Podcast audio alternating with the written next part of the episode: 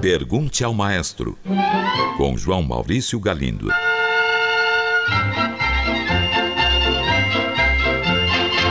Olá, amigos. Um ouvinte enviou esta mensagem. Maestro, eu observei que durante um concerto, um dos músicos vira as páginas da partitura. É sempre o mesmo músico. Então eu pergunto: é o músico de menor renome, de menor experiência, que fica encarregado desta tarefa? E por que não se utiliza uma espécie de partitura eletrônica? Poderia ser um tablet com algum tipo de controle remoto, permitindo ao músico avançar a partitura sem a necessidade de levantar-se. Caro ouvinte, em primeiro lugar, não é correto dizer que quem vira a partitura numa orquestra é um músico de menor renome ou de menor experiência. Existe para isso uma outra convenção, que aliás é muito simples, eu já vou explicar. Mas antes é preciso deixar claro que essa convenção se aplica apenas aos músicos de cordas, pois para estes, cada partitura é partilhada por dois músicos. A mesma coisa não acontece com os instrumentistas de sopro e de percussão. Estes têm cada um sua própria estante com suas partituras. Mas voltemos então às cordas. Quem vira as páginas é o músico que está mais distante da boca de cena. Simples assim. Por exemplo, imagine os primeiros violinos. Eles ficam sempre à esquerda do maestro e de quem está na plateia. Há uma fila com várias duplas de violinistas. Em cada dupla, um dos violinistas está pertinho da borda do palco. O outro está à sua esquerda. Será esse outro a virar as páginas. E isso vale para todos os outros naipes das cordas. Como eu disse, é apenas uma convenção. Você ainda pergunta por que não se utilizam partituras eletrônicas lidas em um tablet com uma espécie de controle remoto? Porque é muito mais caro do que as partituras de papel. A tecnologia para isso já existe. No dia que esse equipamento ficar mais barato, com certeza virá a ser utilizado em larga escala. Um ouvinte enviou esta mensagem. No seu programa, o pianista Gilberto Tinetti, referindo-se à sonata Appassionata de Beethoven, considerou a sua tonalidade de Fá menor como dramática ou algo parecido. Eu pergunto então: o que faz uma tonalidade ser dramática? Se a referida sonata tivesse sido escrita, por exemplo, em Lá menor, seria menos emocional por causa disso? Caro ouvinte, vamos à resposta. E como a pergunta se referiu a uma sonata para piano de Beethoven, vamos aqui nos restringir à música para piano. Na verdade, quem dizia considerar a tonalidade de Fá menor mais dramática era o próprio Beethoven. Contudo, isso é muito discutível e subjetivo, quase místico. Vamos a uma pequena reflexão a respeito. Se nós transcrevêssemos a sonata patética ou qualquer outra obra de Fá menor para Lá menor, muita coisa iria mudar. Teríamos a opção de mover todas as notas para dois degraus acima. De Fá subiríamos para Sol e Lá, um e dois, dois degraus. Toda a música ficaria então mais aguda. Com isso, poderia acontecer de algumas passagens ficarem mais estridentes. Ou em outras, a gente poderia sentir falta dos sons graves.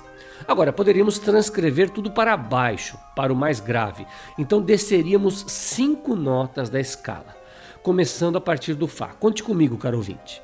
Fá, Mi, Ré, Do, Si, Lá. Cinco degraus. Aí a música toda iria ficar muito, mas muito mais grave. Isso podia realmente desfigurar as intenções originais do compositor. Poderia faltar brilho em alguns trechos, ou em outros, os graves poderiam ficar exagerados ou embaralhados. Mas a partir daí dizer que toda e qualquer obra em Fá menor será sempre mais dramática do que qualquer outra obra em Lá menor, por exemplo, é algo que eu pessoalmente não diria, e sei que muitos outros músicos concordarão comigo. Se um bom compositor quiser fazer uma obra bastante dramática em Lá menor, ele não vai ter nenhum problema. Não será a tonalidade que irá impedi-lo.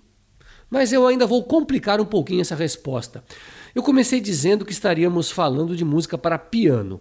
Contudo, se voltarmos no tempo e pensarmos na música do século XVIII, quando o piano ainda estava engatinhando e o instrumento de teclas mais comum era o cravo, aí a coisa muda de figura.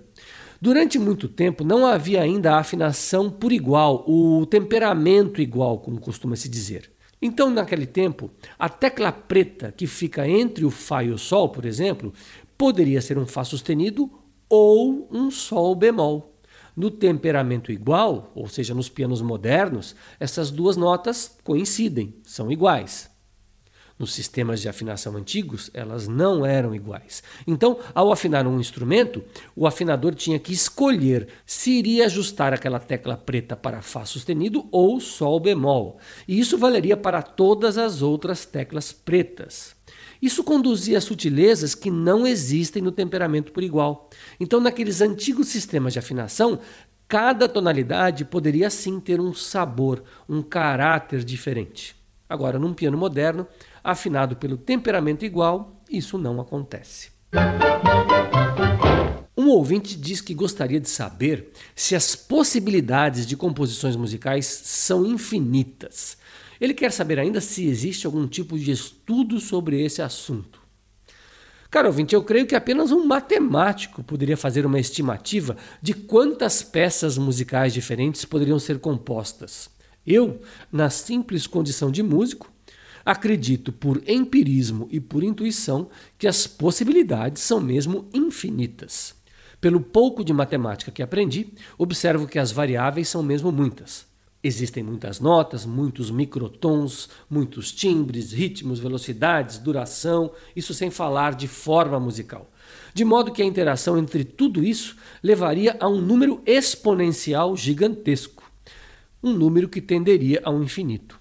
Mas eu reitero que minha avaliação pertence mais ao campo da intuição, porque eu abandonei a matemática há muitas décadas, quando resolvi trocar a engenharia pela música. Quanto a haver um estudo a respeito, confesso que não é do meu conhecimento. Se houver, pertencerá com certeza ao campo da matemática e não ao campo da música. Um ouvinte pergunta se existem maestros que também são compositores. É comum isso? diz o nosso ouvinte. Voltemos então no tempo. Num tempo quando ainda não havia maestros. As orquestras eram bem pequenas e quem as liderava, quem contava um, dois, três, quatro antes da música começar, era o primeiro violinista, ou o cravista, quando havia um cravista nesta pequena orquestra. Aí as orquestras foram aumentando de tamanho, tocando em teatros cada vez maiores, de modo que fez-se necessária a presença de um músico que ficasse fora da orquestra, ouvindo aquele resultado sonoro e fazendo os ajustes e correções necessários. Surgia então a figura do maestro. E esses primeiros maestros eram justamente os compositores das obras que estavam sendo executadas. Caro ouvinte, você está ouvindo um trecho de uma abertura de Carl Maria von Weber, que foi grande maestro e grande compositor, ainda no começo do século XIX. Segue então uma relação de outros nomes de maestros compositores, desde aquela época até hoje. Felix Mendelssohn, Ludwig van Beethoven, Richard Wagner, Felix Weingartner, Otto Klemperer, Richard Strauss, Wilhelm Furtwängler, André Previn, Giuseppe Sinopoli, Christoph Penderecki, Leonard Bernstein, Lucas Foss e, para surpresa de muitos, podemos incluir o nosso Heitor Villa-Lobos, que na última década de sua vida regeu muito, inclusive muitas das maiores orquestras do mundo. Regeu não apenas obras suas, mas também de outros compositores. Evidentemente, existe uma outra lista de regentes não compositores que também é longa. Mas regentes compositores sempre existiram e continuam existindo. Um ouvinte pergunta: por que alguns violinos, como os Stradivarius, chegam a atingir o valor estratosférico de um milhão de dólares? Qual o motivo disso? É algo razoável? Racional?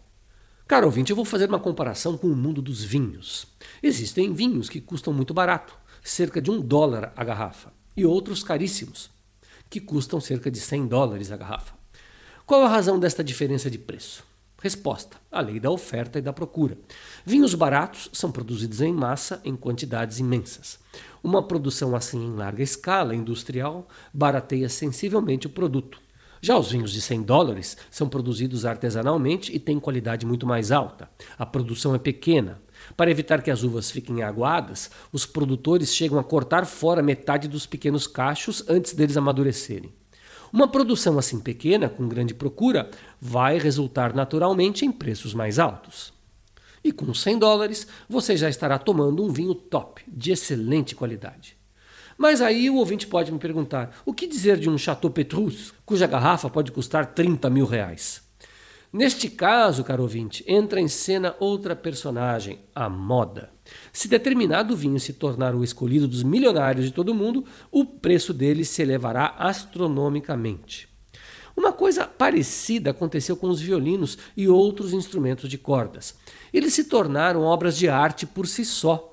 Houve um momento em que pessoas muito ricas, muitas até que não são violinistas, passaram a disputar esses instrumentos em leilões. Aí o céu se tornou o limite para os seus preços.